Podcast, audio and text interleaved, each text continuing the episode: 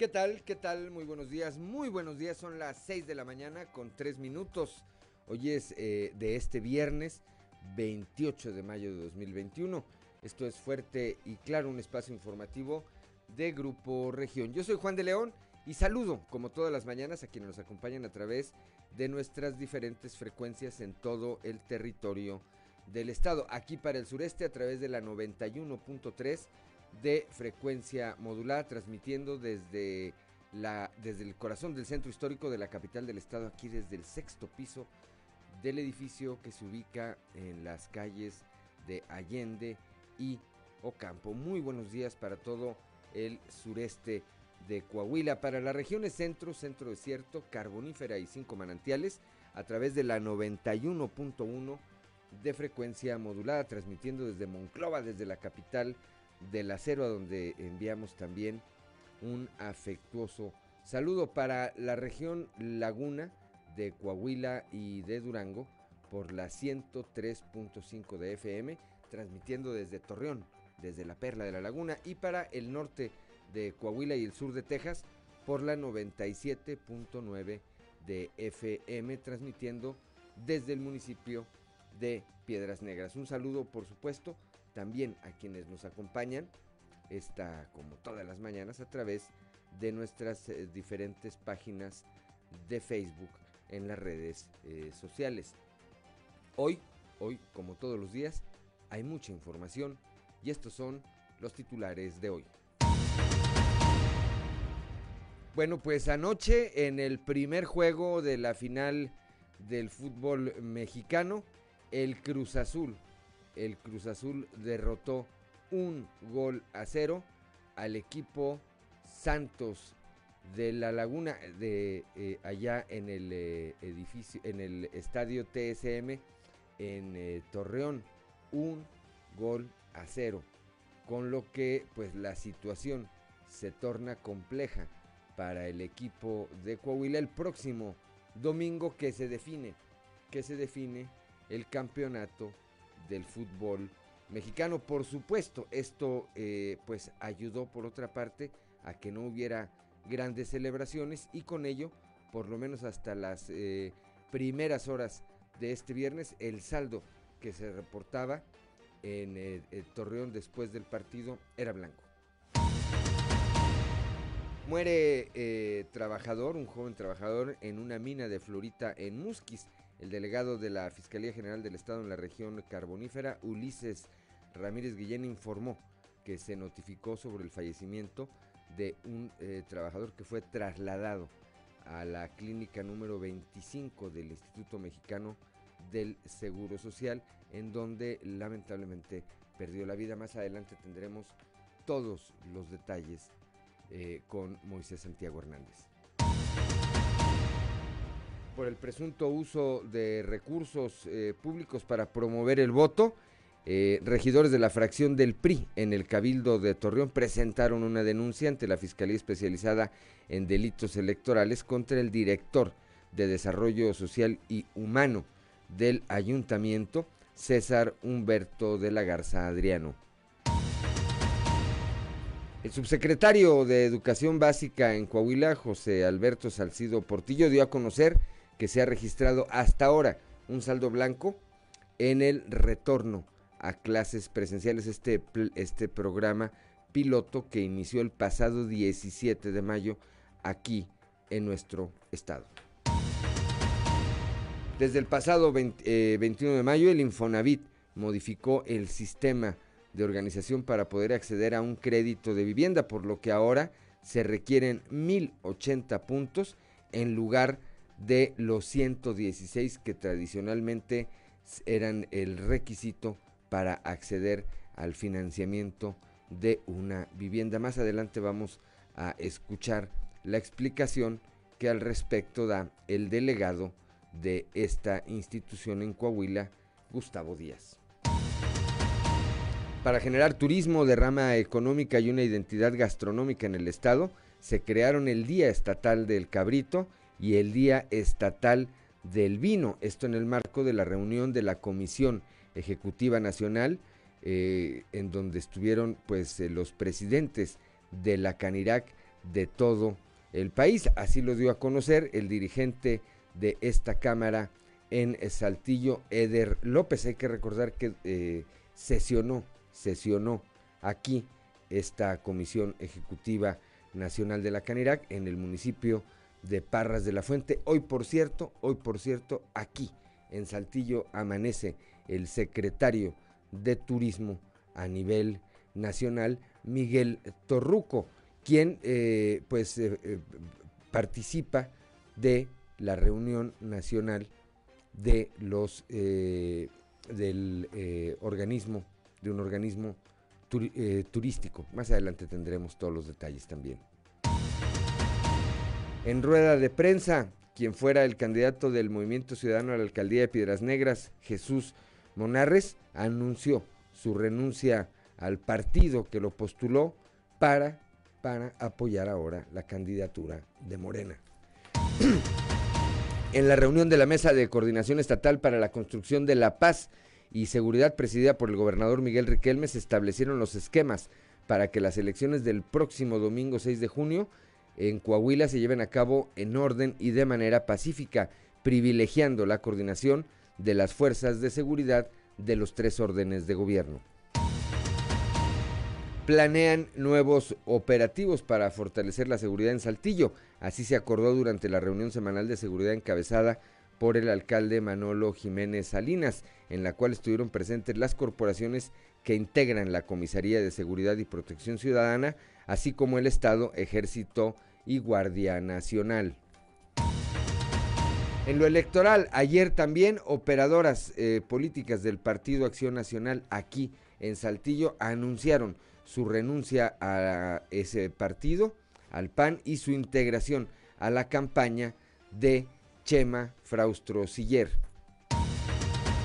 Hoy estará aquí por la tarde eh, el eh, senador Ricardo Monreal. Estará presentando, estará eh, presentando un libro y aprovechará obviamente para manifestar su apoyo a la campaña de Armando Guadiana Tijerina. Bueno, pues esta, esta y otra información hoy aquí en Fuerte y Claro. Comenzamos.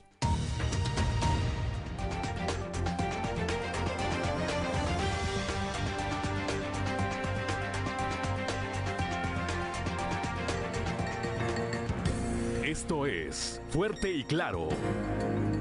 Transmitiendo para todo Coahuila. Fuerte y Claro. Las noticias como son con Claudio Linda Morán y Juan de León.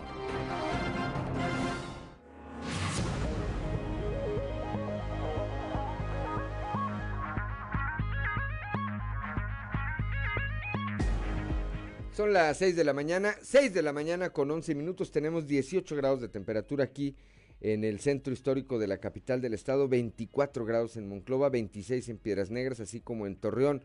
General Cepeda, y Arteaga tienen 18 grados de temperatura en este momento. Musquis amanece con 24 grados. Sabinas, San Juan de Sabinas y San Buenaventura tienen 25 grados de temperatura ahora mismo. Cuatro Ciénegas 24, Parras 21 grados y Ramos Arispe 20 grados eh, centígrados. Pero para conocer los detalles del pronóstico del tiempo en lo que resta del día, vamos con nuestra compañera Angélica Costa.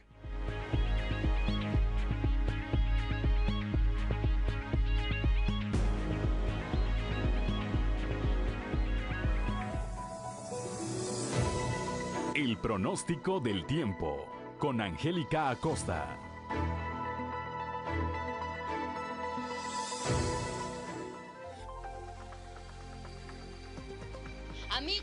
¿Cómo estás? Buenos días, me da muchísimo gusto saludarte en este bonito viernes, inicio de fin de semana. Pon atención porque nos vamos con los detalles del clima. Saltillo máxima de 27 grados, mínima de 16 durante el día.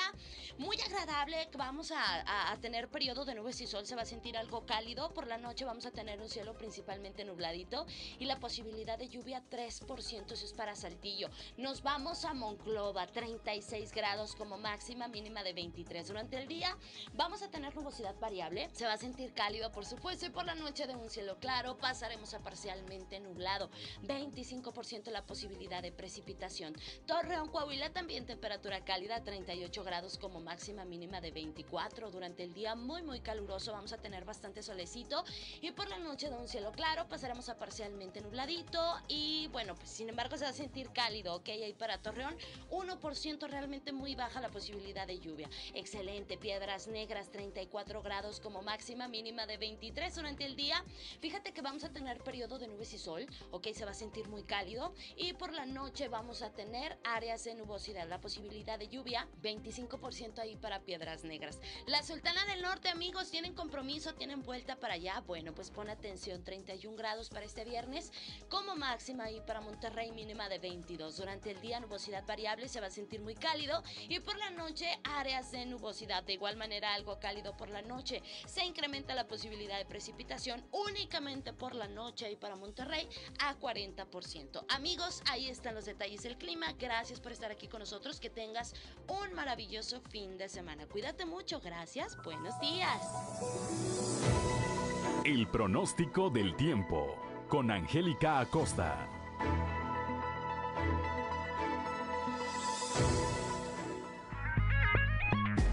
Ya son las 6 de la mañana, 6 de la mañana con 14 minutos, que no se le haga tarde y es hora de ir a las efemérides del día con Ricardo Guzmán.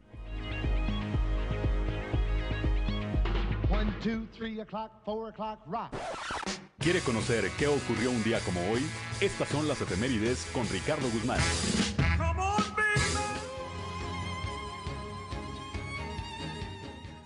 Como hoy, pero de 1864, llegó al puerto de Veracruz a bordo de la fragata Novara de la Marina Austriaca el archiduque Fernando José Maximiliano de Habsburgo, acompañado de su esposa, la emperatriz Carlota Amalia, para tomar posesión del cargo de emperador de México.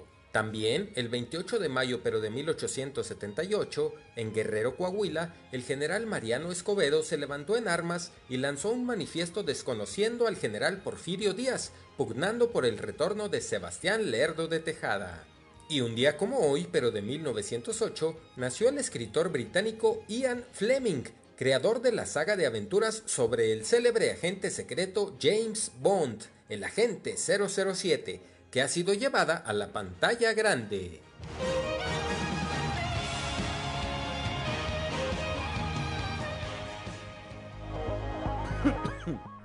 Ya son las 6 de la mañana, 6 de la mañana con 15 minutos. Hoy 28 de mayo, el eh, santoral corresponde a los nombres de Germán, Oliverio y Bernardo.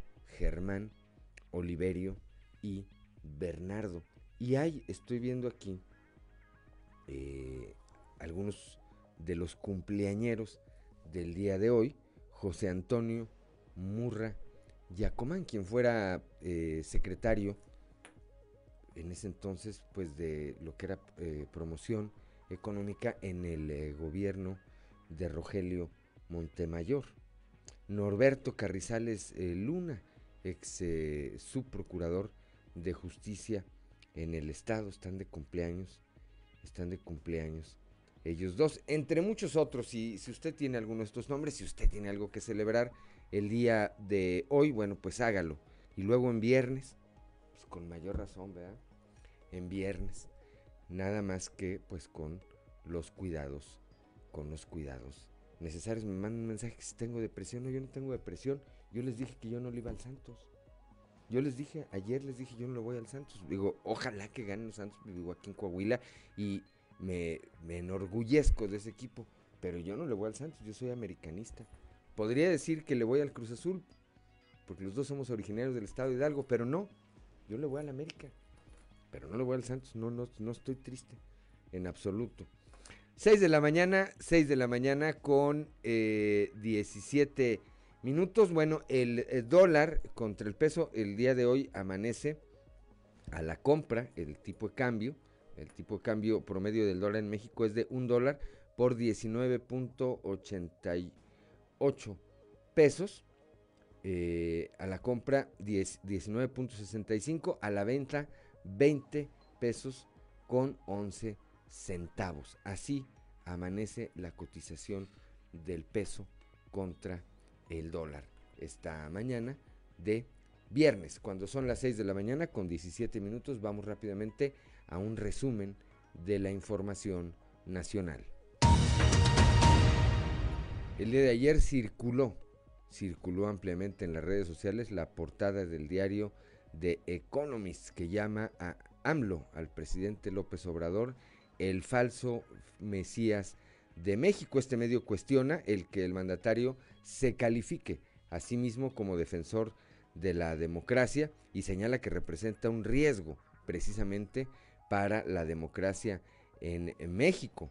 En la portada de este medio inglés aparece el titular del Ejecutivo Federal escoltado por las Fuerzas Armadas y así como por instalaciones de petróleos mexicanos, una institución y empresa que han recibido un fuerte impulso bajo la presente administración y menciona el clima de animadversión promovido en el discurso del mandatario. López Obrador, cita el economista, eh, divide a los mexicanos en dos grupos, el pueblo, con el que se refiere a quienes lo apoyan, y la élite, a la que denuncia a menudo por su nombre como delincuentes y traidores, a los que culpa de todos los problemas de México. Confusión, o bueno, no es una confusión, es una rebatinga la que traen allá en Baja California. El día de ayer, el eh, Comité Directivo Estatal del PRI en Baja California señaló que pues que ya no apoyaran o pidió a su militancia que ya no apoyaran a Lupita Jones, que es su candidata a gobernadora y que hicieran, lo hicieran en cambio por el eh, abanderado del eh, Partido Encuentro Social, Jorge Hank Ron.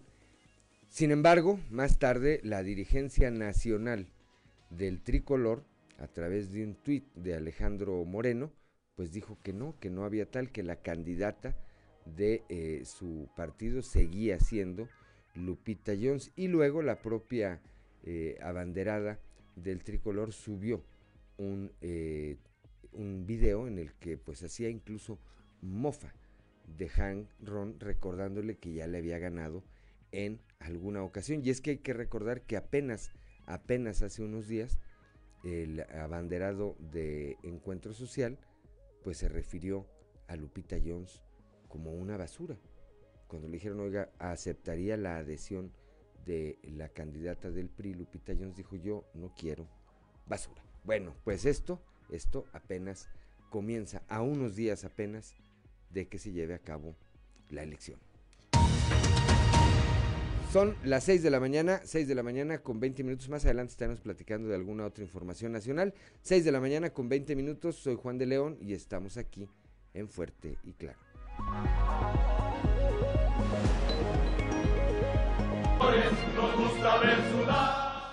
Son las 6 de la mañana, 6 de la mañana con 25 minutos. Tengo en la línea telefónica y le aprecio, como siempre, su participación a mi compañero y mi amigo Noé Santoyo, allá desde la Perla de la Laguna.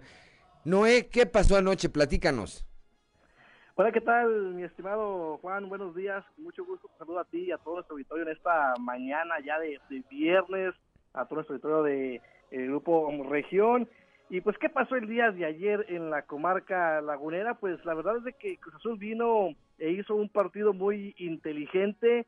Inteligente me refiero a que pues dominó los tiempos del encuentro, llevó a Santos a, a donde ellos querían, Cruz Azul pues prácticamente vino a encerrarse, a echar su maquinaria hacia atrás y eso se le complica mucho a un club como Santos Laguna que es propositivo, que, que busca llegar por los costados, que siempre busca eh, buscar ese centro que pueda ser letal y aprovechar el jugador de la comarca lagunera. Y Cruz Azul, bueno, fue inteligente en eso, buscó contragolpes con el cabecita Rodríguez, lo vimos el día de ayer, sin embargo, bueno, pues es un viejo conocido de la comarca lagunera y quedó demostrado con Mateus Doria que en dos ocasiones, en un mano a mano, pues detuvo los embates de eh, Jonathan Rodríguez, que pues es uno de los jugadores más peligrosos de la máquina de Cruz Azul. Uno por cero fue el resultado, Luis Romo con cierta fortuna al minuto 70 hay una serie de rebotes, le queda la pelota dentro del área y fusila a Carlos Acevedo. Y esa fue la, la fortuna que tuvo Cruz Azul el día de ayer, las cosas le salieron bien, creo yo que es lo que buscaba Cruz Azul, al menos no llevarse una desventaja y bueno, fueron premiados con, con este gol de ventaja que se llevan al Estadio Azteca para el próximo domingo a las 8 con 15 minutos de la noche, bueno, pues buscar eh, mantener ese resultado a favor. Santos eh, Laguna, pues difícilmente, mi estimado Juan, eh, tiene partidos buenos de visita. Santos, la localía es lo que lo ha defendido durante todo este torneo, donde ha sentenciado a los encuentros, por ejemplo, lo vimos contra Puebla, un tres goles por cero en la fase de semifinales en el Estadio Corona, y el día de ayer no pudo ser de esa forma. Así es que una serie bastante difícil, cae como balde de agua fría aquí en la comarca lagunera, no era el resultado que se esperaba, eh, Santos Laguna sabíamos y queríamos que se llevara el resultado a favor y pues no fue así la noche de ayer. Comentarte también qué sucedió alrededor del Estadio Corona, en los bares, en los restaurantes ya por la noche. Bueno, pues como balde de agua fría te lo comento de nueva cuenta este resultado como cayó porque pues no hubo fiesta en la comarca lagunera. Eh, desde dos horas previas al partido hubo un blindaje por autoridades federales, estatales y municipales.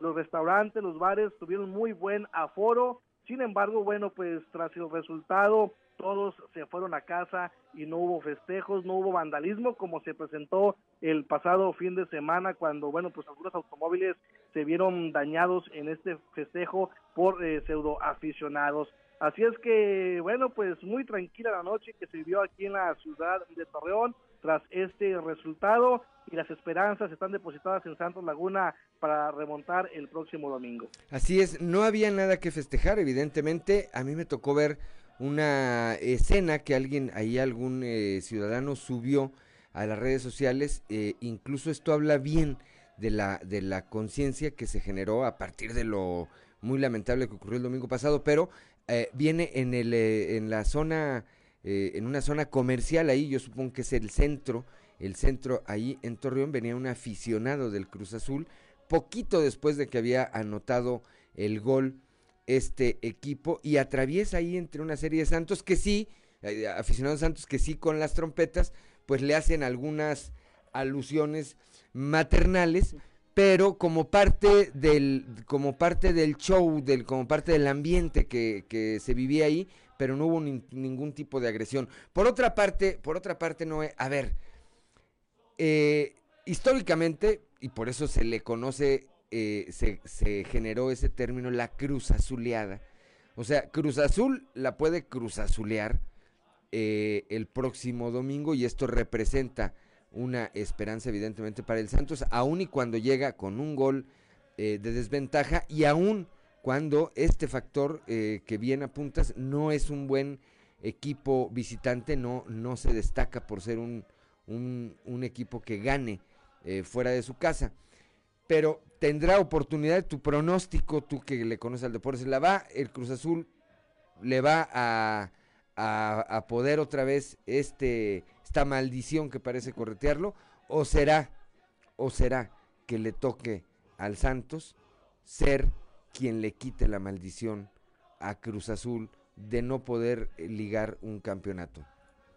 precisamente este término de Cruz Azuleada es lo que pues mantiene con nerviosismo sobre todo la afición de, Cruz Azul, porque cuando pareciera que ya todo está resuelto, cuando está definido a favor de la máquina, es cuando pues sucede algo, ¿no?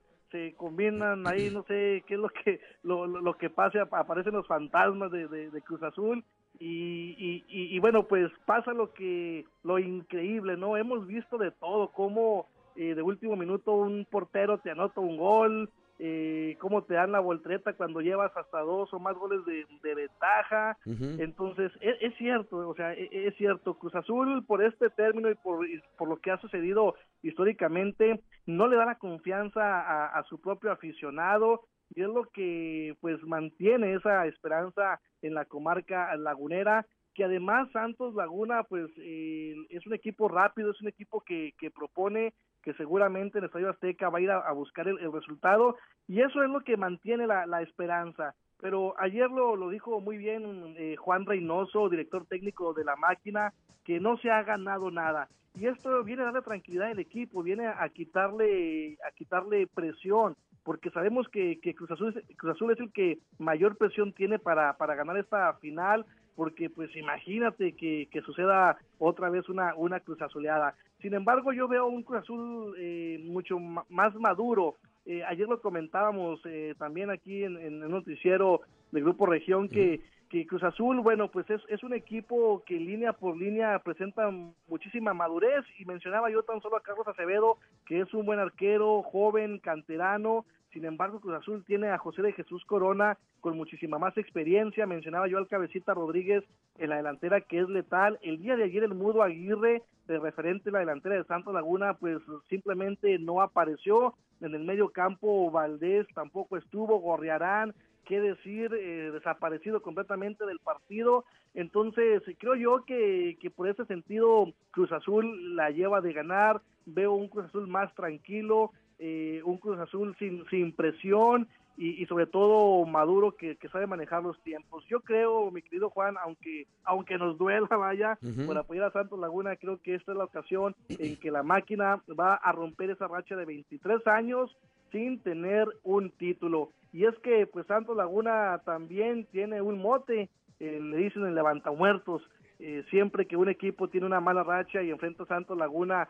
pareciera ser que, Santos les inyecta energía y bueno, pues se rompe esa racha y creo yo que eso va a suceder el próximo domingo en el Estadio Azteca. Pues estaremos atentos, estaremos, estaremos atentos, mi querido Noé. El lunes a primera hora de la mañana estaremos platicando de nueva cuenta de cuál fue el resultado de esta gran final del fútbol mexicano entre los Santos y el Cruz Azul. Decían ya nada más con esto cierro que al arranque de cada temporada ya los eh, el equipo Cruz Azul tenía hecha la playera, decía vamos por otro subcampeonato más.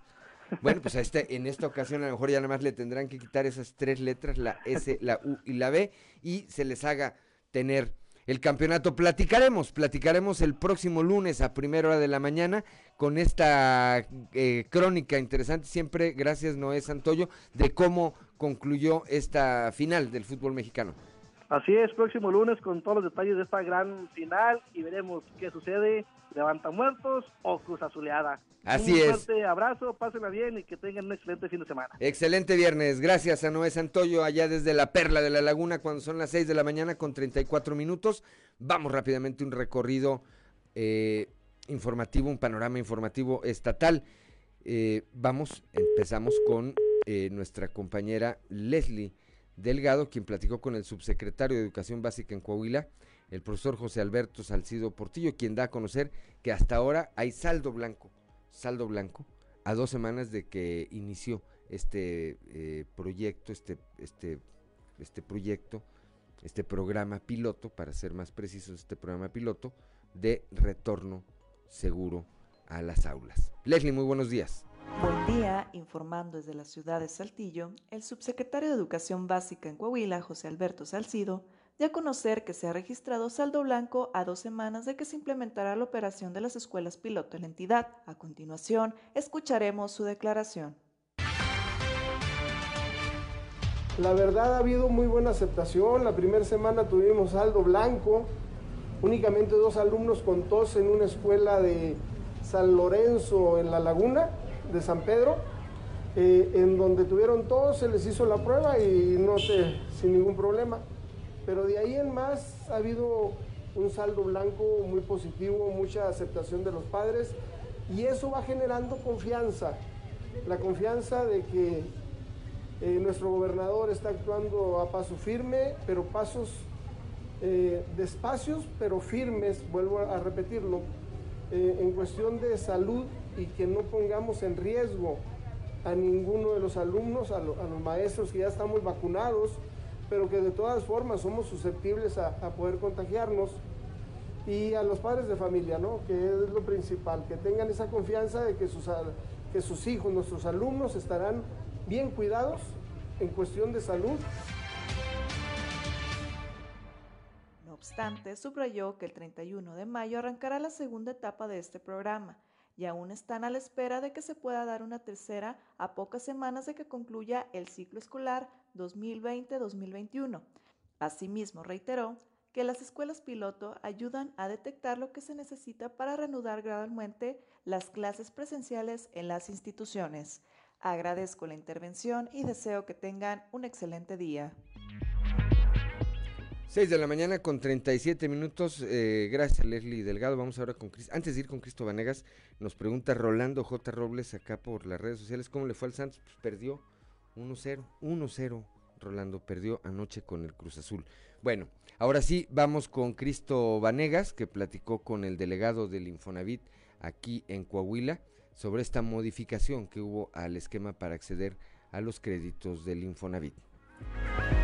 Hola, ¿qué tal compañeros? Muy buenos días, los saludo con mucho gusto a ustedes y a todos nuestros escuchas y déjenme platicarles que el día de ayer hablamos con Gustavo Díaz, quien es el representante de la Dirección General del Infonavit en la delegación Coahuila y nos explicó que desde el pasado 21 de mayo el Instituto del Fondo Nacional para la Vivienda para los Trabajadores modificó el sistema de organización para poder acceder a un crédito hipotecario en el cual pues bueno ya no se necesitarán 116 puntos, se necesitarán 1080 puntos, sin embargo de a conocer que esto no quiere decir que aumentaron los requisitos para los trabajadores para que los trabajadores pudieran acceder a un crédito hipotecario. Vamos a escuchar la explicación que nos dio. El viernes 21 ya entró el nuevo, eh, es el nuevo sistema de puntuación y también el nuevo modelo de crédito en pesos. El nuevo modelo de puntuación es muy importante aclarar que pasamos de, una medición de 116 puntos a una medición de 1080 puntos, pero no quiere decir que se le vaya a pedir más tiempo, más ahorro o más salario al trabajador. Lo que significa es que ahora tenemos mediciones más amplias para tener más información del trabajador. Anteriormente solamente teníamos para calificar el crédito, la edad, el salario, la subcuenta de vivienda, o sea, lo que ahorra el trabajador eh, mes a mes en su cuenta, y la continuidad laboral. Eran solamente cuatro factores.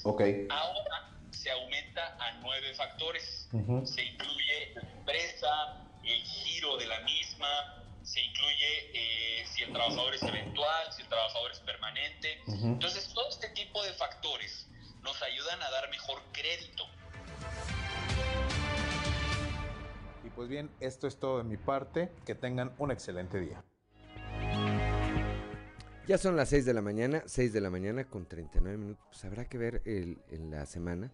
Estaremos platicando con eh, algunos otros personajes que nos digan realmente si esta modificación que hubo es para bien del trabajador o no. Estaremos, estaremos trabajando sobre este tema cuando son las 6 de la mañana con 40 minutos. Yo soy Juan de León y estamos aquí en Fuerte y Claro.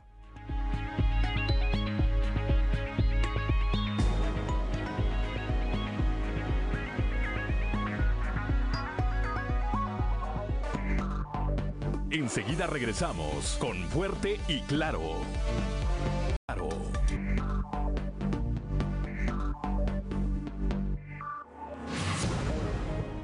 Ya son las 6 de la mañana, 6 de la mañana con 44 minutos. Anímense, el domingo va a ganar el, Santos. Miren, Ociel trae una cara. Cristian ni me saludó en la mañana. Acá también en la cabina, ¿ves? Ve Ricardo López llorando. La esperanza muere el último, muchachos. La esperanza muere el último. Pónganle una veladora al Cruz Azul para que la Cruz Azulé. Sí, es que otra parte de lo que dicen, otra parte de lo que dicen es que, a ver, eh, eh, los que son santos de corazón dicen, pues está bien, bueno, pues no, siempre se gana, pero con el Cruz Azul, perder con el Cruz Azul, bueno, pues nomás faltan dos días, Ociel, nomás faltan dos días. Seis de la mañana con 44 minutos, vamos con mi compañero Raúl Rocha, que platicó con Eder López, el presidente de la Canirac, aquí en eh, Saltillo sobre estas denominaciones que se hicieron sobre el Día Estatal del Cabrito y el Día Estatal del Vino en Coahuila. Adelante, Raúl. ¿Qué tal compañeros? Buenos días. Esta es la información para el día de hoy. Para generar turismo, derrama económica y una identidad gastronómica en el estado, se crearon el Día Estatal del Cabrito y el Día Estatal del Vino de Coahuila en el marco de la reunión de la Comisión Ejecutiva Nacional Junta de Presidentes de Canirac, informó el dirigente de la Cámara en Saltillo, Eder López. Agregó que de esta forma se celebrarán eventos alrededor de los dos productos el 18 de abril y el 23 de noviembre. En la cual eh, se, tocaron varios puntos internos de la Cámara y pues bueno, nosotros eh, lo, que, lo que propusimos y lo que, eh, con, lo que, con lo que cerramos fue con un convenio de colaboración para la promoción gastronómica en el estado de Coahuila, firmado entre nuestro presidente de Nacional y el gobierno del estado. En este, en este convenio que se firmó para la promoción gastronómica vienen dos decretos, que, que, es el Día Estatal del Cabrito y el Día Estatal del Vino de Coahuila. El Día Estatal del Cabrito es el 18 de abril, va a ser el 18 de abril de todos los años, y el 23 de noviembre será el Día Estatal del Vino de Coahuila. Entonces con esto es un parteaguas para año con año empezar a hacer festividades alrededor de, estos dos productos, ¿no? Que es el cabrito y el vino de Coahuila. Con esto estamos buscando generar turismo, generar eh, derrama económica y generar una identidad también gastronómica en el país. Esta es la información para el día de hoy. Buen día. 6 de la mañana con 47 minutos. Gracias a Raúl Rochi. Vamos ahora hasta la región centro, ya con Guadalupe Pérez. El día de ayer estuvieron ahí de visita, eh, eh, como parte de la campaña, los diputados panistas Jorge Romero y Lisbeth Mata. Y bueno, se refirieron a esta eh, pues leyenda urbana que ha generado, que se ha generado, y, y hay que decirlo por parte de algunos personajes de Morena, que dicen, si pierde Morena, van a desaparecer los programas sociales. Guadalupe Pérez, muy buenos días.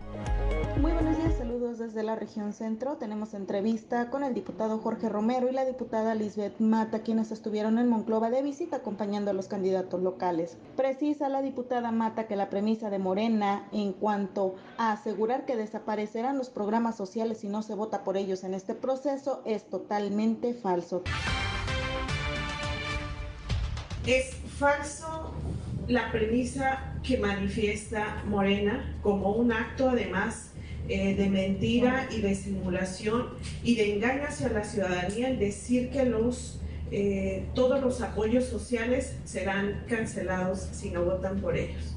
¿Y por qué es falso? Porque constitucionalmente ya está establecido y además el grupo parlamentario del PAN acompañamos esa, esa reforma constitucional donde ya es un derecho por ningún motivo pueden quitarse apoyos sociales a los ciudadanos. También en materia de inseguridad, el diputado Romero asegura que es muy alta la incidencia de muertes de candidatos en el país. Pero no podemos tampoco cerrar los ojos a la realidad.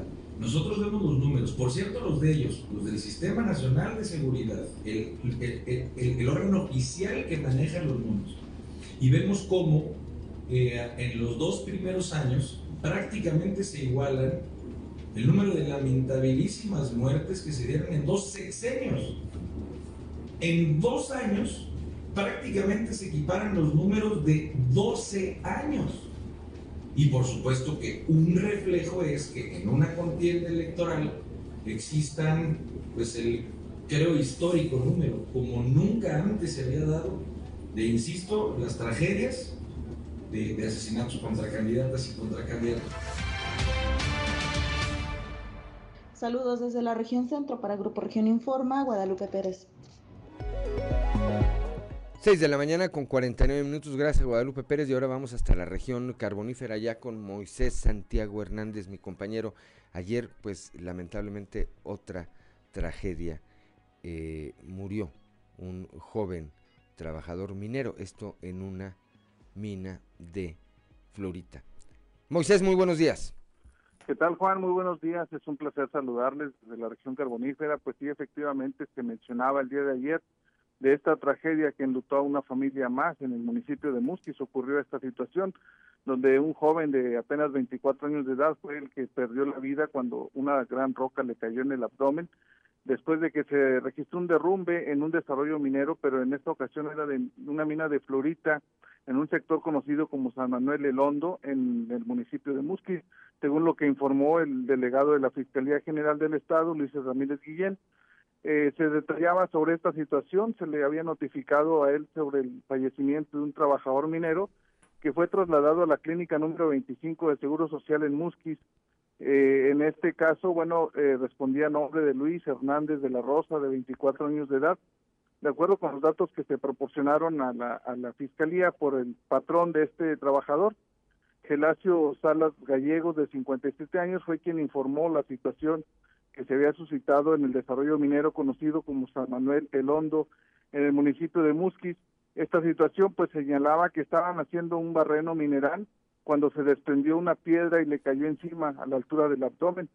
Y los mismos trabajadores lo trasladaron en un vehículo particular a la clínica 24 de Seguro Social con la intención de darle atención médica porque la persona estaba con vida al momento del accidente, pero justo cuando llegan a la clínica del Seguro Social, pues ya no presentaba signos vitales, por lo cual llaman a las autoridades y se percataron de que en ese vehículo, una camioneta tipo pick-up color blanco, pues estaba el cuerpo ya sin vida de esta persona, por lo cual se le hace la necropsia de ley y el delegado señala que se informó que el responsable del desarrollo minero, el señor Gelacio Salas Gallegos, pues se, se hará cargo de los gastos que se generen ante esta situación. Este accidente pues se desarrolla en esta situación, se informó a las autoridades de tal manera que se hace una evaluación o se hará una evaluación de las condiciones de este sector para ver si de alguna manera pues se, está eh, en condiciones apropiadas para laborar. Hasta ayer se nos mencionaba que no se había notificado que hubiera algún desperfecto. La situación fue un accidente, Juan, que se suscita en este desarrollo minero donde pues se cobra una vida más. Sí, eh, lamentablemente, lamentablemente, la actividad, la actividad minera está considerada como una de las más eh, riesgosas a nivel eh, mundial y aunque lo común, lo común hay que decirlo, es que cuando hay alguna tragedia, cuando hay algún eh, accidente en la extracción normalmente del carbón, se detectan después que hubo, pues que había inseguridad, que no contaban con los equipos, también hay que decirlo, en sitios en donde eh, pues se cumplen con estos requisitos, nunca se está a salvo de un eh, percance, aunque aquí tendrá que ser la autoridad, tendrá que ser la autoridad en la materia, yo entendería pues la Secretaría del Trabajo, la que determine, la que determine si había y se contaba con las condiciones propicias para el desarrollo de esta labor y esto fue un accidente o si hubo alguna negligencia, hubo alguna eh, irregularidad por parte de él o los propietarios de este desarrollo de este desarrollo minero. También habrá que ver y creo que es importante darle seguimiento a este tema, Moisés, con la familia. También es muy común, y no estoy diciendo que sea el caso, por eso lo aclaro, pero también es muy común que, el, por lo menos en la extracción del carbón, los eh, trabajadores estén dados de alta con un sueldo menor al que realmente eh, reciben. Esto pues le, ayuda a los patrones a pagar menos impuestos, aunque el trabajador reciba eh, el, el, el, sueldo que está fijado por el mercado en, en la región. Bueno, cuando ocurre una tragedia de esta naturaleza resulta que sus pensiones son muy reducidas porque están basadas, están basadas en el sueldo en ese sueldo que tenían registrado ante la ley eh, Moisés. Así es, Juan, efectivamente eso ocurre muy a menudo o en otras ocasiones incluso hay quienes eh, se ha sabido que no los tienen ni en el Seguro Social y eso viene a afectar más la situación, ¿no? En este caso, pues se hablaba que sí tenía algunas prestaciones, por lo cual pues estaremos pendientes para ver en qué en qué termina esta situación. Así es, bueno, pues estaremos atentos, por lo pronto te eh, aprecio tu comunicación, como siempre, estimado Moisés, y te deseo que pase un excelente fin de semana. Igualmente, Juan, es un placer saludarles desde la región carbonífera, su amigo servidor Moisés Santiago. 6 de la mañana con 55 minutos. Estamos aquí en Fuerte y Claro.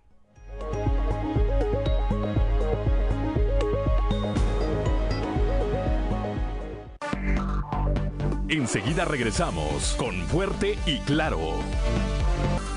Seguimos en Fuerte y Claro.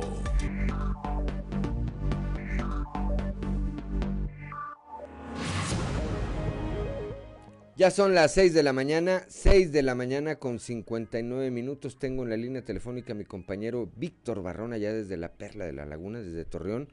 Bueno, pues eh, fue denunciado ante la FEPADE el director de Desarrollo Social del ayuntamiento que por ahora encabeza Sergio Lara Galván. Víctor, muy buenos días. Buenos días, Juan, y buenos días a nuestros amigos de Fuerte y Claro. Así es, pues la denuncia ante la FEPADE es contra César Humberto de la Garza Adriano y quien resulta responsable por eh, una serie de evidencias que reunieron los regidores de la eh, de la fracción del PRI en el Cabildo y eh, los que, son integrantes de la Comisión de Contraloría en el Cabildo. Eh, eh, se presentó esta denuncia ayer, acudieron Dulce Pereda y Héctor Iván Estravaca a entregar esta denuncia. Ante la FEPADE se tienen evidencias según mostraron ante los medios de comunicación, de vehículos oficiales cargados, Juan, de cajas de huevo, despensas, repartiendo todo esto en, plena época electoral y eh, sin respetar los tiempos que marca el Código Electoral de Coahuila. Escuchamos lo que en ese sentido explicó la síndica Dulce María Pereda Izquierda.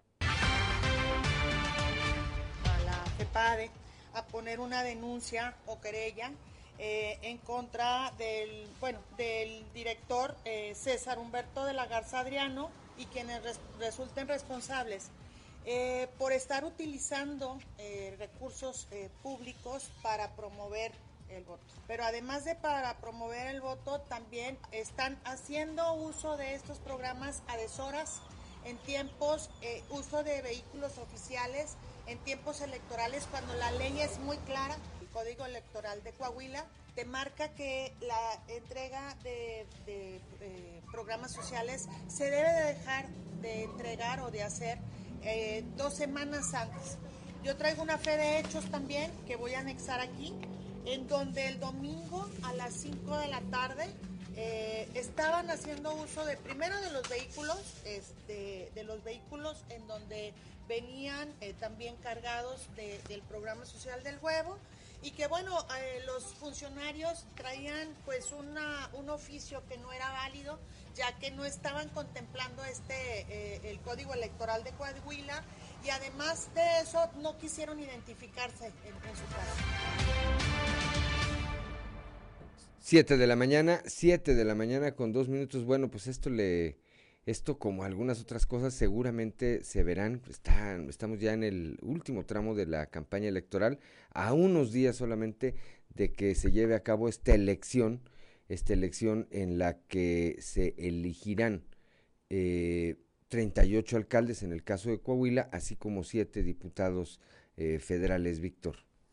Así es, Juan, y bueno, agregaban los ediles que en este contexto que mencionas, eh, eh, pues se detecta también la entrega de estos apoyos alimentarios del Ayuntamiento de Torreón eh, ya en vehículos particulares también, es decir, es totalmente visible ante todos una camioneta del municipio con logotipos y demás, pero después empezaron a hacerlo ya en vehículos particulares, ¿no? Y entregándolos ya a, horas ya casi en la noche y, es, es, decir, todo en, en, en un contexto fuera de lo permitido en el ámbito electoral y ahí está Juan otra denuncia ante la CEPADE recordemos que la anterior había sido por regidores de Morena e Independientes por el tema de un programa por 12 millones de pesos un programa de apoyo económico con tarjetas de débito eh, eh, eh, fuera del presupuesto de egresos 2021 en Torreón así es así es bueno pues estaremos estaremos atentos a qué ocurre eh, esto es en cuanto a lo que tiene que ver con la cuestión electoral. Platicábamos ya hace un rato con nuestro compañero Noé Santoyo y lo refrendamos contigo, eh, Víctor Barrón. Anoche todo apunta que hubo un saldo blanco eh, derivado entre, por un lado, es el operativo de seguridad que se implementó, pero por otro lado, me parece que no había el gran ánimo de salir a celebrar nada allá en la comarca lagunera. Así es, pues el resultado evidentemente generó esta, esta sensación de desánimo que comentas, Juan. Eh, eh, Cruz Azul eh, se lleva el triunfo ayer aquí en Torreón. un equipo de la máquina que pues cierra el torneo como superlíder, avanza en ese sentido, pues, anulando el juego de todos los contrincantes, ¿no? Y ayer no fue la excepción en el Estadio Corona eh, eh, de esta manera, bueno, pues eh, era uno de los escenarios también previstos, Juan, es decir, en función de los resultados se da esto, pero como lo comentas, el tema del operativo que empezó desde las 15 horas de ayer, pues empezó a, a notar aquí en la región lagunera la aeronave sobrevolando ese helicóptero vigilando. todo, todo parece indicar que, que fue un, un operativo efectivo y bueno, pues esperar, Juan, al domingo eh, eh, a saber qué es lo que va a pasar en ese juego de vuelta. Bueno, pues hay que prender las veladoras al Cruz Azul para que la Cruz Azulee de nueva cuenta, Víctor Barrón. que tengas un excelente fin de semana, amigo. Igualmente para todos, un saludo. Siete de, gracias a Víctor Barrón allá hasta la región lagunera, siete de la mañana con cinco minutos. Vamos ahora hasta la región norte, allá con Norma Ramírez, dentro de esta cuestión de carácter electoral. Bueno, pues quien fuera candidato de Movimiento Ciudadano a la alcaldía de Piedras Negras, Jesús Monarres, anunció que dejaba, aventó el arpa y dijo que se integraba a la campaña de Claudio Bres. Norma Ramírez, muy buenos días. Muy buenos días, Juan. Esta es la información desde Piedras Negras. En una rueda de prensa en el que fuera el candidato del partido Movimiento Ciudadano a la presidencia municipal, el doctor Jesús Monarres anunció su renuncia al partido que lo postuló para apoyar a la candidatura de Morena, en donde argumentó que desde hace varias semanas se ha enfrentado con algunas cosas que iban en contra de sus principios y valores, lo que lo hizo revalorar el rumbo y decidió junto con su equipo apoyar a Bres Garza. Esta es la información. Tuvimos y hemos sido abanderados, fuimos abanderados por Movimiento Ciudadano hasta el día de, hoy. Definitivamente cada vez somos más los que nos estamos uniendo a este proyecto ganador para defender la, la transformación dentro de mi caminar en Piedras Negras, pues nos hemos percatado de los avances que hay y definitivamente se ha estado construyendo una frontera cada día más fuerte, con mejores uh, situaciones para la gente y definitivamente a mí me interesa trabajar para la gente. Yo estoy muy agradecido con Movimiento Ciudadano por la oportunidad ellos me buscaron en, diciembre, tuvimos la, les pedí un tiempo para poder pensar acerca de esta candidatura. a los siete días nos pusimos de, acuerdo. Me encantó la oportunidad de poder servir a, la gente y poder hacer algo por ellos durante este caminar y gracias a este gran equipo que me, que me acompañó. Hemos podido o pudimos apoyar a muchos nigropetenses de alguna u otra manera y de hecho este, lo hicimos por el deseo de apoyar, ¿verdad? De hecho ustedes nos enteraron de muchas de las cosas que, se hicieron en, favor de la, de la ciudadanía y vamos a continuar haciéndolo. Me uno por la convicción de, de, sumarme a quien sin duda tiene la experiencia para continuar con esta transformación de nuestra ciudad. Para Fuerte y Claro, Norma Ramírez.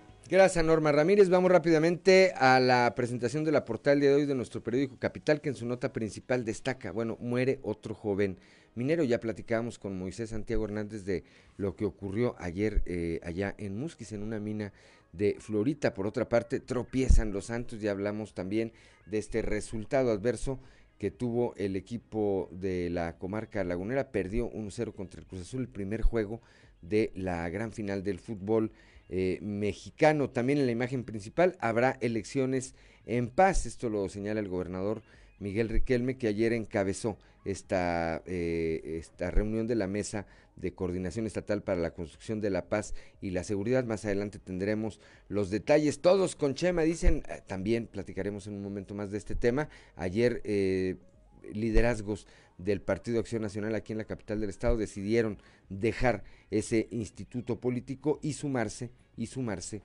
a el equipo del candidato del PRI a la presidencia municipal de Saltillo. Cuando son las 7 de la mañana con 8 minutos, es hora de ir a nuestra columna en los pasillos.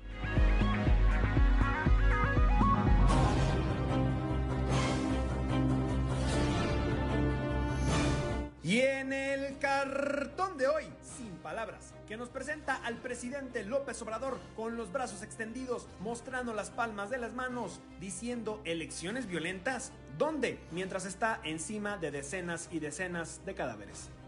A unos días de que concluyan las campañas y de que se lleve a cabo la jornada de votación del 6 de junio, la que en definitiva parece haber abandonado cualquier intento de hacer campaña es Melba Farías en el Distrito 3, en la que llegan solos a la competencia el exalcalde de Monclova, Alfredo Paredes por el PAN, y por el PRI, Cristina Amezcua, ex recaudadora de rentas en la región centro del estado. Por el norte y por el sureste, ayer siguieron las declinaciones y adhesiones, y mientras que el hoy ex abanderado de MC, Jesús Ribe Monarres, aventó el arpa en ese partido y se sumó a la campaña de Claudio Obres por la alcaldía de Piedras Negras, en el sureste, un grupo de operadoras políticas del PAN hicieron lo propio y se integraron a la campaña de Chema Fraustro por la presidencia municipal de Saltillo. Sobre Saltillo, dos temas importantes. Quien tiene ya organizados sus cierres de campaña es el abanderado del tricolor y lo hará siguiendo las recomendaciones del Subcomité Regional COVID-19, de tal suerte que no habrá eventos masivos, sino microcierres en los diferentes sectores de la capital. El otro dato es que quien resistió, dicen, el asedio de diferentes candidatos a cargos de elección popular en la capital fue el obispo de la diócesis local, Hilario González García. Cuentan que pese a que hubo recurrentes intentos de reunirse con él, muy seguramente para la foto, Monseñor dijo una y otra y otra vez que no, aunque esto no significa que no lo vaya a hacer pronto, apenas pase la elección y que se sepa quién ganó.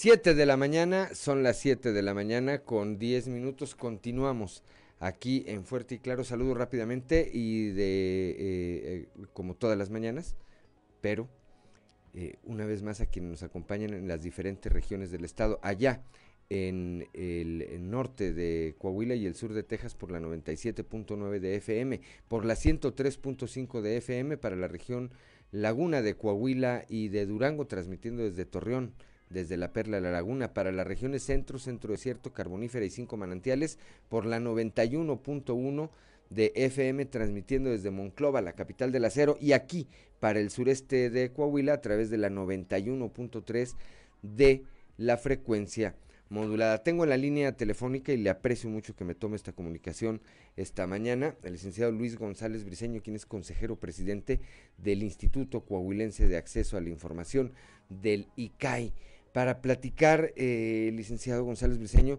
sobre un tema que a mí me parece eh, pues bastante importante, la protección, cómo se están protegiendo, si es que esto está ocurriendo, nuestros datos personales en esta era digital, en la que pues ya eh, pareciera no haber límites en la, en la privacidad. De repente uno recibe una llamada de un número que no conoce y te hablan lo mismo de una institución bancaria que de alguna tienda para ofrecerte por tu nombre este algún crédito, alguna tarjeta y dices, bueno, ¿y de dónde, de dónde sacaron mi número? Licenciado González Briceño, muy buenos días. Eh, Juan, muy buenos días. Pues bueno, como siempre, un placer poder compartir eh, algunos conocimientos con todo tu auditorio.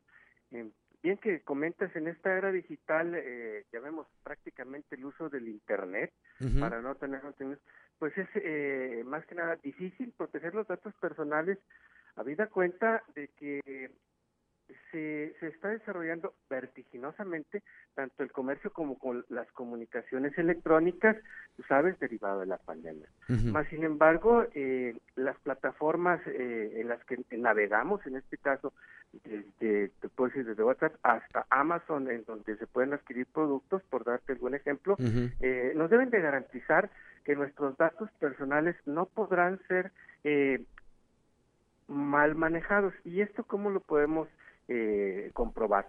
Mira, en la primera instancia, eh, cuando nosotros navegamos, siempre hay que navegar en sitios seguros y por ahí se ha dicho, eh, siempre que veamos la dirección electrónica, eh, un candadito, Juan. Entonces, eh, eso nos va a garantizar que nuestros datos personales están en un portal seguro y que no va a ser distraídos para otro. Bien, eh, oigo tu comentario que es siempre muy este, atinado en el sentido que recibimos llamadas telefónicas eh, ofreciéndonos servicios. En este caso, nosotros debemos tener mucho cuidado de no proporcionar nuestro número de teléfono cuando no tenemos ninguna relación con cualquier eh, empresa o prestador de servicios. Y de ser, porque bueno ahí se da que alguien proporcionó nuestro número telefónico e indebidamente pues nos están llamando. Entonces en esta primera instancia lo que habrá que hacer porque ya hay un uso indebido Juan efectivamente tú no diste tu teléfono y más sin embargo te están llamando. Lo que hay que hacer en este caso es eh, tomar nota debida de quién nos está hablando de dónde nos está hablando para eh, formalmente hacer una reclamación a la empresa que nos está llamando y ser muy claros en el sentido de que dejen de estarnos llamando y eh, también eh, pedir que nuestros datos personales, que en este caso el teléfono y el nombre, no sean usados para esto sí. Pero yo te quiero platicar también, Juan, que los mejores, eh, digamos, protectores de los datos personales somos nosotros mismos. porque Pues porque en la medida que nosotros eh, protejamos nuestros datos, no recibiremos estas llamadas particularmente. Eh, debemos de cuidar de solamente dar los datos personales, teléfono, nombre, correo electrónico, eh, algunos otros, inclusive eh, algunos otros eh, datos como puede ser el domicilio, solamente los necesarios para la prestación del servicio, porque regularmente pues eh, empezamos a llenar formularios, no nos damos cuenta realmente de lo que nos están pidiendo y eh, proporcionamos datos personales y demás. Entonces lo importante es que nosotros como ciudadanos no demos más datos personales de aquellos que sean necesarios para la prestación del servicio. Y pensemos ya en un extremo, Juan, eh, en el sentido de que ya la eh, eh, haya una invasión, digamos, a la privacidad. Bueno, podemos a través de los medios legales, a través del ICAI, en el caso de las instituciones de, en Coahuila, poder presentar una queja o a nivel nacional, bueno, también presentar una queja en el INAI. Eso es lo que nosotros como ciudadanos podemos hacer cuando indebidamente se traten nuestros datos personales o, como tú bien mencionas, pues sean una serie de molestias que nos impidan eh, un adecuado manejo de nuestros datos, Juan. Así es, son las 7 de la mañana con 16 minutos. Platico, platico esta mañana con el licenciado Luis González Bericeño, quien es consejero presidente del Instituto Coahuilense de Acceso a la Información del ICAI. Platíqueme, licenciado, aquí en el caso de Coahuila y particularmente en el caso del ICAI, ¿tienen alguna denuncia de algún eh, particular, de alguna institución a, que presuma que le, que le fueron eh, utilizados? O que fueron mal utilizados eh, sus eh, datos por alguna otra eh, dependencia o institución? Mm, Juan, gracias por la pregunta. Bueno, yo te quiero comentar y, y informar que hasta el momento nosotros no tenemos ninguna denuncia ciudadana que nos indique que los datos personales han, que sus datos personales, perdón, han sido indebidamente tratados o indebidamente puestos a disposición de otra persona. Y vaya que también en, en los trámites que hacemos, Juan, eh, aquí en el estado de Coahuila particularmente, también proporcionamos datos. Pero bueno, también te comparto que ya hay eh, algunas medidas de seguridad. Eh, te comento, como tú bien dices aquí en Coahuila, eh, cuando tú sacas tu licencia de conducir, eh, ya se omite en algunos casos el nombre, se omite también tu tipo de sangre, porque son elementos que, si tú bien recuerdas, estaban en nuestras licencias. Entonces, ya te preguntan a ti si quieres o no que figuren.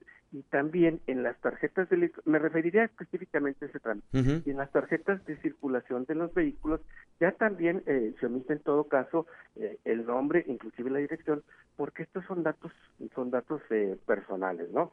Entonces, ahí en, en ese sentido hay un adecuado manejo. No hemos tenido nosotros este, alguna que es un particular, pero fíjate, Juan, eh, muy ad hoc al tema, porque bueno, pues tú sabes que va a haber un padrón de telefonía electoral, perdón, de telefonía móvil, este, en el que, bueno, por ahí ya hay una ley que establece que pues debemos de proporcionar algunos datos biométricos. Entonces, eh, yo eh, recomendaría a los ciudadanos que antes de cualquier trámite verifiquen para qué se quieren sus datos, porque en el caso de los datos biométricos, bueno, pues ya son más específicos, eh, el iris del ojo, la huella dactilar, por mencionarte algunos, eh, nuestra faz de, de, la cara, el, el tamaño o la distancia entre nuestros, nuestros nuestras orejas, perdón. Sí. Este, y esos datos, entonces nosotros debemos tener mucho, mucho cuidado en, cuando en instituciones públicas se nos requieran datos personales para proporcionarlos, porque también puede haber unos adecuado.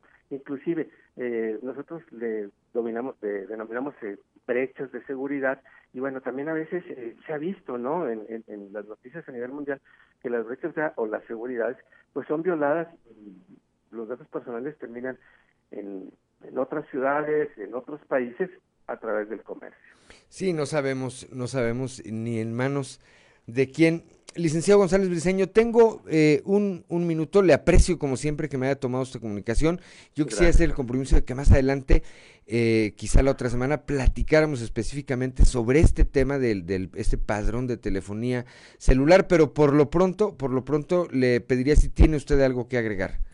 Pues eh, Juan, como siempre, darte las gracias por permitir que nos comuniquemos con los ciudadanos a través de tu importante programa. Para el Instituto Coherente de Acceso a la Información y en lo personal como servidor público, eh, te agradezco infinitamente la oportunidad porque sabemos de las audiencias o la audiencia de tu programa y sabemos que lo que comentemos será en beneficio de Sonia y también, bueno, pues agradecerte este, la gentileza de, de podernos expresar en temas que le interesan a la ciudadanía y con todo gusto podemos platicar en otra ocasión de este tema tan importante que está en boga.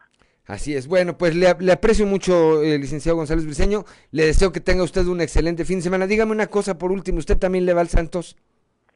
Eh, sí, claro, por supuesto que le vamos al Santos. Bueno, pues una veladora más para que el domingo la Cruz Azulé, el Cruz Azul, licenciado. Platicaremos, que tenga un muy, muy buen fin de semana.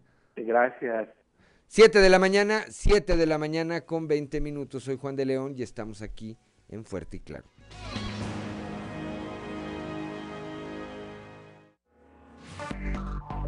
Enseguida regresamos con Fuerte y Claro. Todas las encuestas a lo largo y ancho del país presentaban a Morena como el rival a vencer, el gran favorito para arrasar en las elecciones. A pocos días de que se lleven a cabo, Morena luce desplomado.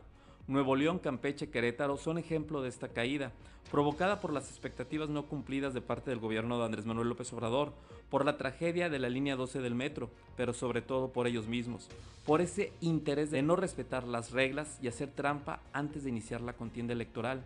Coahuila no es ajeno a esta historia, ahí están las inhabilitaciones para ser candidatos de Luis Fernando Salazar, de Lenin Pérez Rivera, el primero por no presentar los gastos de precampaña, el segundo por no cumplir con los requisitos de renuncia al PAN. Todo esto ha provocado el enojo de los verdaderos militantes de Morena, de aquellos que han acompañado por años a Andrés Manuel López Obrador y hoy ven cómo su partido se vende como franquicia al mejor postor, sin importar su pasado en el PAN, en el PRI o incluso en grupos de extrema derecha como los tecos. Mientras el gobierno federal busca desviar la atención de, la tragedia del metro, del desabasto de medicamentos, de también la tragedia de los niños con cáncer, de la nula logística para aplicar las vacunas contra el COVID-19, los ciudadanos día a día sufren, sufrimos por la ineficiencia de Morena, donde el discurso de culpar al pasado ya no alcanza para justificar la tragedia que vive México. El voto es la herramienta que tenemos los ciudadanos para castigar a los malos gobiernos de todos los niveles. Los coahuilenses la utilizaron el pasado mes de octubre, donde le dijeron no de manera contundente a Morena, votando en todos los distritos por el PRI. Morena en esa elección obtuvo el segundo lugar, muy alejado de los candidatos ganadores. Mientras el gobernador Miguel Riquelme puede presumir un buen manejo de la pandemia que tiene a en semáforo verde, el gobierno federal sigue dando tumbos y su superdelegado, Reyes Flores, ha sido incapaz de llevar un proceso eficiente de vacunación. Los ciudadanos deben, debemos, elegir pensando en el futuro de nuestra región y por ende del país. Debemos de pensar antes de emitir nuestro voto. ¿Qué candidato puede hacer una mejor mancuerna con el gobernador para lograr el avance de nuestro estado? ¿Qué diputados van a defender en realidad los intereses de Coahuila cuando se asigne el presupuesto? Hay que recordar que los diputados de Morena permitieron un recorte millonario a Coahuila. Urge reactivar la economía, sacar al país y al Estado adelante, y los candidatos de Morena están más preocupados en hacer trampa, en bailar, en vestirse de Mario Bros y decir que son del barrio cuando viven en fraccionamientos exclusivos, es decir, la mentira como bandera de una falsa esperanza. Eso es Morena. Soy Luis Guillermo Hernández, nos escuchamos a la próxima. El contexto de la noticia con Luis Guillermo Hernández Aranda. Ya son las 7 de la mañana, 7 de la mañana con 28 minutos. Ya está conmigo, eh, como todos los viernes, nuestro amigo y compañero Osiris García. Antes, un poquito antes de ir con, las, eh, con la melodía del día de hoy de Osiris García, un tema que es ineludible tocar, pues lo que ocurrió anoche en el arranque eh, del partido de Santos contra Cruz Azul, ahí en la comarca lagunera. Tengo aquí un eh, fragmento de lo que le ocurrió a Pablo Montero, que se inventó un nuevo himno nacional. Vamos a ver si es posible Se interpretará el toque militar de bandera para hacer los honores a nuestro lábaro patrio. Desplegado por personal del ejército mexicano.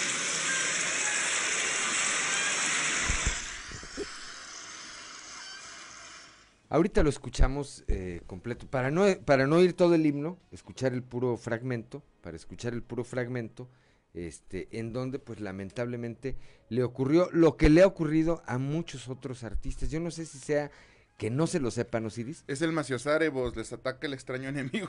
o les gana el pánico escénico. Yo creo que o les gana el pánico escénico.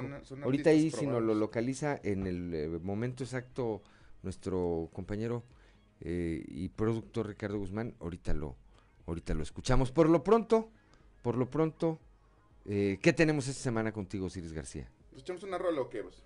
¿O te da miedo?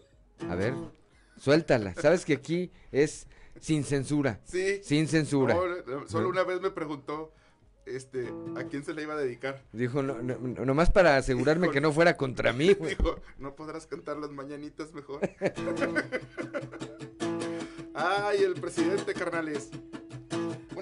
En la segunda parte se le voy a dedicar a uno de los equipos que está jugando la final. Ok. La primera parte es Solo han pasado algunos días que compré una refinería, la otra parte la compró Salinas, el innombrable si se lucía. Siempre he pensado que no hace falta saberle mucho a las energías. Estoy contento con mi tren Maya y que mi otro hijo sea Nayarita. Me creo austero, pero me cambié de casa. Aquí en Palacio hasta me soban las patas. Soy un un desastre y no entiendo lo que pasa. Ya estoy senil, la neta se me van las cabras. Soy un desastre y me levanto tempranito. Ando invirtiendo en puras cosas sin sentido. En mi gobierno solo rifan mis caprichos. Conservadores y fifis los traigo fritos. Soy un desastre, soy un desastre, soy un desastre. La neta ya estoy senil, soy un desastre, soy un desastre, soy un desastre. Betty ya me hice pipí. Conservadores hoy me critican, Loret de Mola y compañía, porque mi nueva refinería tenía una deuda que no sabía. Ando de gira por los estados y en Veracruz me pasó algo raro. La esquizofrenia me está pegando. Veía gente y ando alucinando. Me pongo loco contra cabeza de vaca. Pero mi hermano también agarraba lana. Y en el congreso lo que yo ordeno lo acatan. Y no me aburro de que me besen las patas. Soy un desastre, soy un desastre, soy un desastre. Siempre soy medio el COVID, soy un desastre soy un desastre, soy un desastre. Conservadores fifis. Esta última parte es para el equipo que siempre llega a las finales, pero tiene 23 años que no levanta una copa. Y doble A está orgulloso de ellos. Hoy me doy cuenta que le hace falta y me pregunto qué pasaría si el Cruz Azul hoy por fin ganara el campeonato de la liga. 23 años de no ganarla. Todos me dicen que ella es liguilla, que volverán a cruz azulearla. A Pinky Raza, como es carrilla, son un desastre cuando la tienen ganada. Les dan los nervios y al final siempre la riegan. Tantas finales acabaron con mi páncreas. Les puse velas y se me incendió la sala. Soy un desastre en el momento decisivo. A Billy Álvarez también ya lo corrimos. Cada torneo siempre me hacen lo mismo.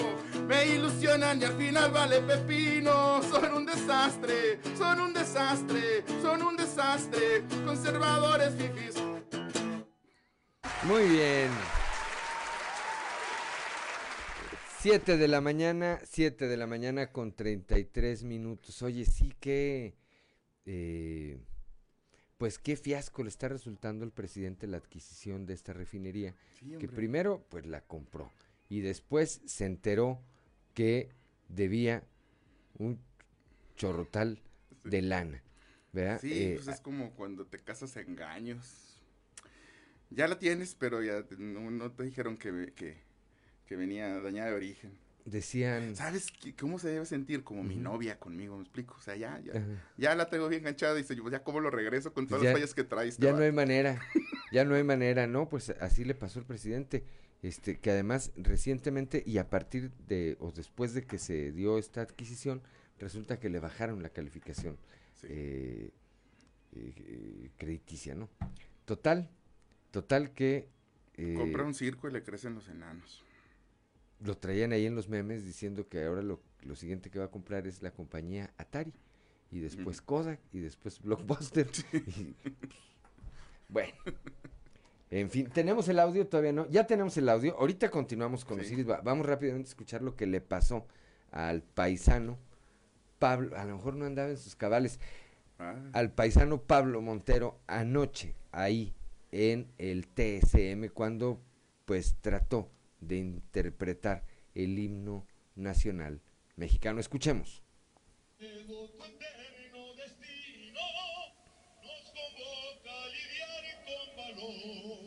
De la paz el arcángel divino, que en el dedo tu eterno destino nos convoca a lidiar con valor. Que en el dedo tu eterno destino.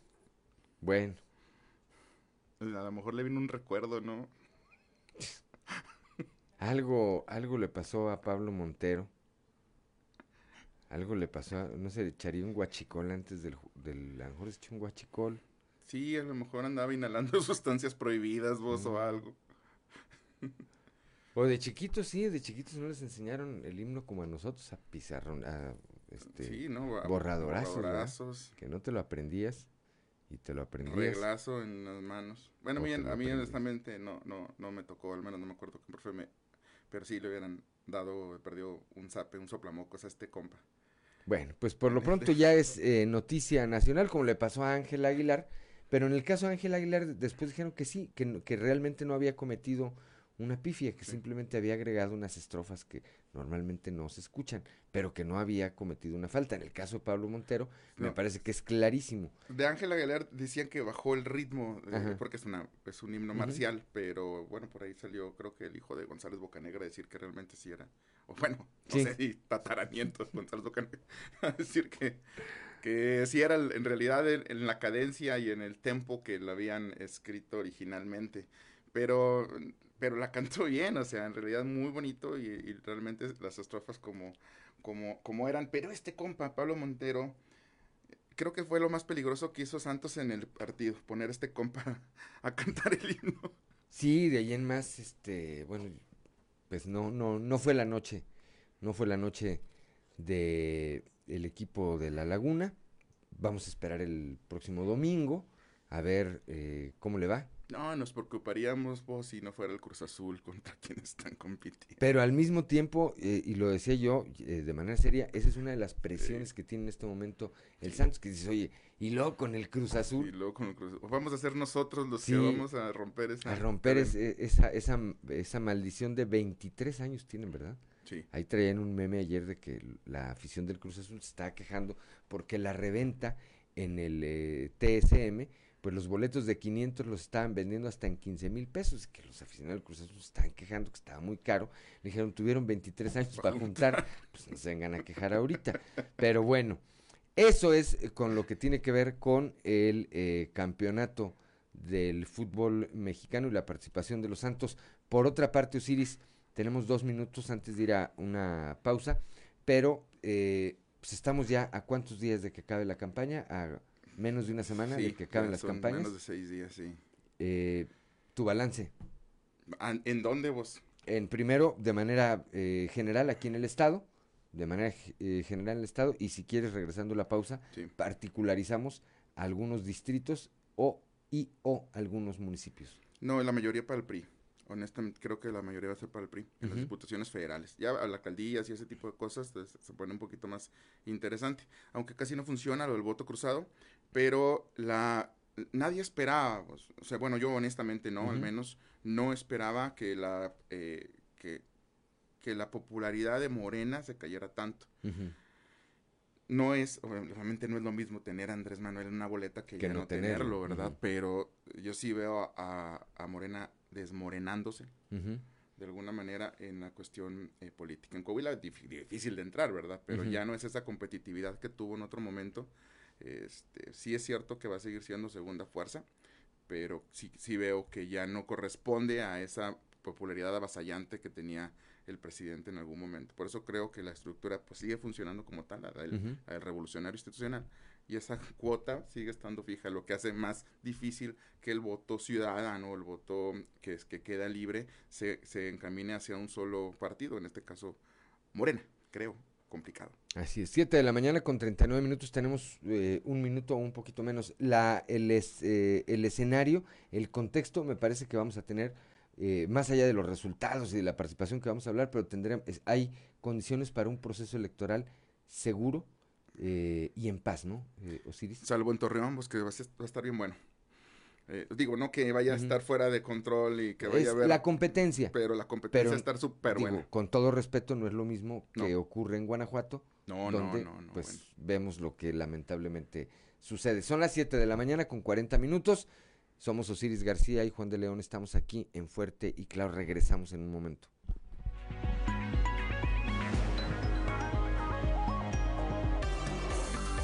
Seguimos en Fuerte y Claro.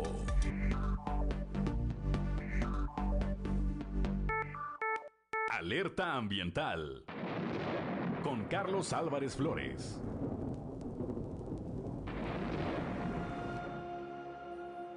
Muy buenos días.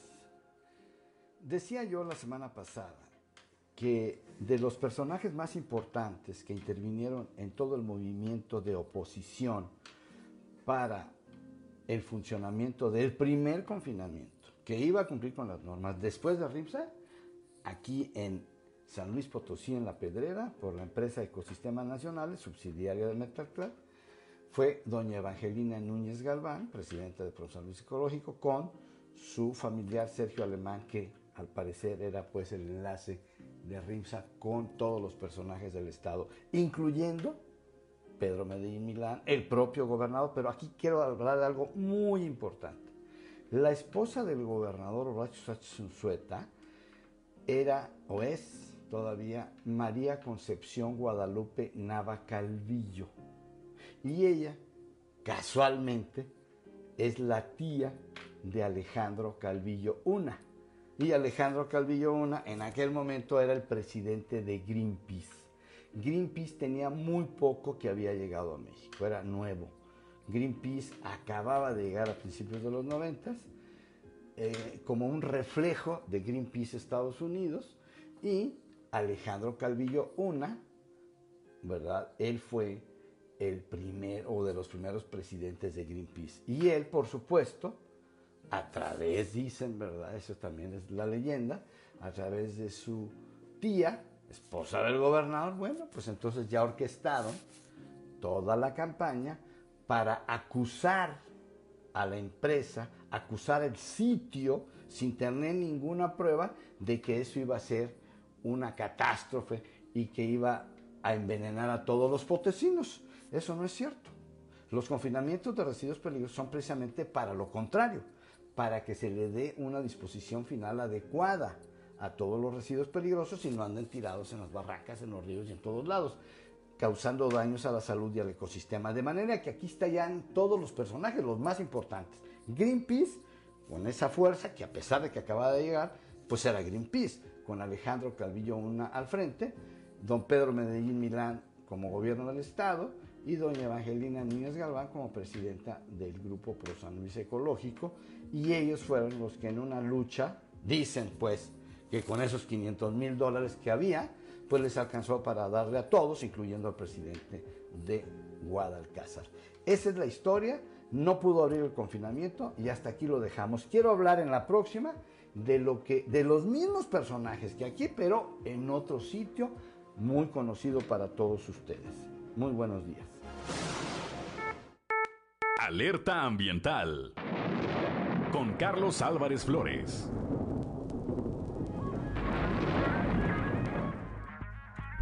Son las 7 de la mañana con 49 minutos. Gracias a nuestro amigo Carlos Álvarez Flores y su alerta ambiental. Y continuamos aquí con Osiris. Bueno, ya decíamos, Osiris García, que en lo general hay condiciones de paz y tranquilidad para que se lleve a cabo el proceso electoral.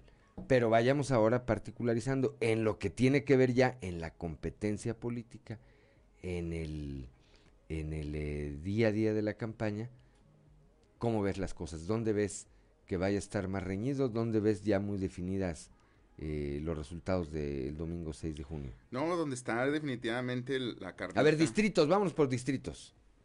Pues el uno, yo siento que eh, sigue teniendo ahí una hegemonía Lenin, aunque últimamente ha estado, este, como que todo le sale mal a ese compa.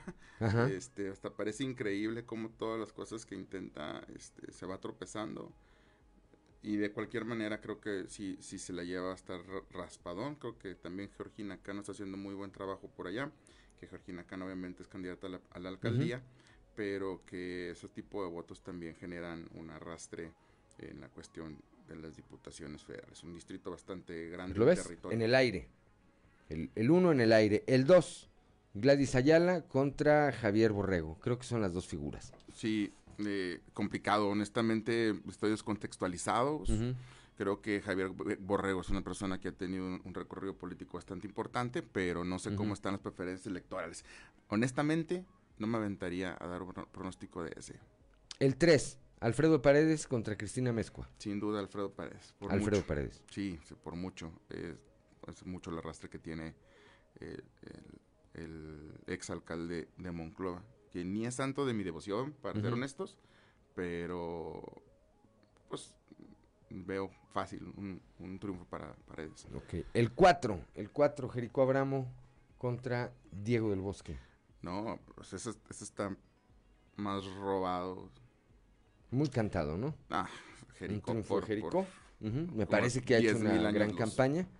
Me parece que apenas, apenas en los últimos eh, días comenzó a hacer algo Diego el Bosque, ya hemos visto ahí algunos espectáculos, hemos visto algunos anuncios, a mí me da la impresión que su partido a nivel nacional no les había dado recursos económicos. Eso es lo que a mí me parece. ¿eh?